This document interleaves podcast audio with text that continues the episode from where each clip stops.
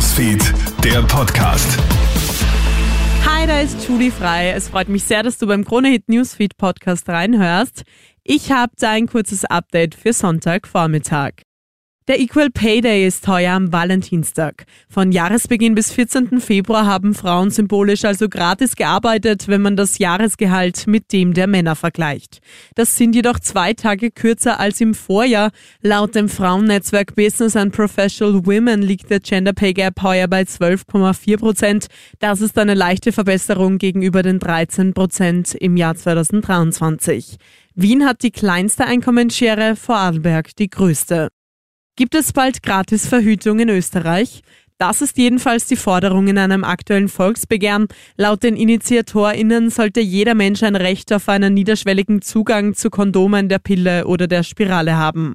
Miriam Hall, Vorsitzende der AIDS-Hilfe Wien. Wir als NGO verteilen gratis Kondome. 58.000 Kondome haben wir letztes Jahr verteilt. Aber es kann nicht sein, dass es Sache einer NGO ist, die Verhütungsmittel, die sicher vor der Übertragung von Geschlechtskrankheiten und einer Schwangerschaft schützen, zu verteilen, das muss Aufgabe der öffentlichen Gesundheitsversorgung sein. Das Gesundheitsministerium denkt das zumindest an und hat nun eine Studie in Auftrag gegeben, ob Gratisverhütungsmittel in Österreich finanzierbar wären. Die untersucht, ob Gratisverhütungsmittel in Österreich finanzierbar wären. In wenigen Wochen soll das Ergebnis dann präsentiert werden.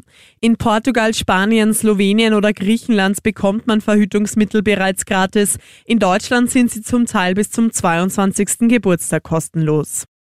In Westdeutschland ist ein 20-jähriger Mann gestern Nachmittag unter einen fahrenden Karnevalswagen geraten. Er hat tödliche Verletzungen erlitten. Wie es zu dem Vorfall nach dem Umzug nahe Koblenz im Bundesland Rheinland-Pfalz gekommen ist, ist laut Polizei noch unklar. Zeugen werden nun befragt. Und erneuter Angriff von AktivistInnen auf ein Kunstwerk. Im französischen Lyon haben Aktivisten gestern ein Gemälde von Claude Monet mit Suppe beworfen.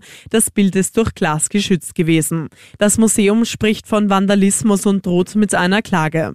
Zur Tat bekannt hat sich eine Aktivistengruppe, die sich für bezahlbare, nachhaltige und gesunde Lebensmittel für alle einsetzt. Das war soweit mit deinem kurzen Update. Ich wünsche noch einen schönen Sonntag und einen guten Start in die neue Woche. Bis dann. Krone Hits, Newsfeed, der Podcast.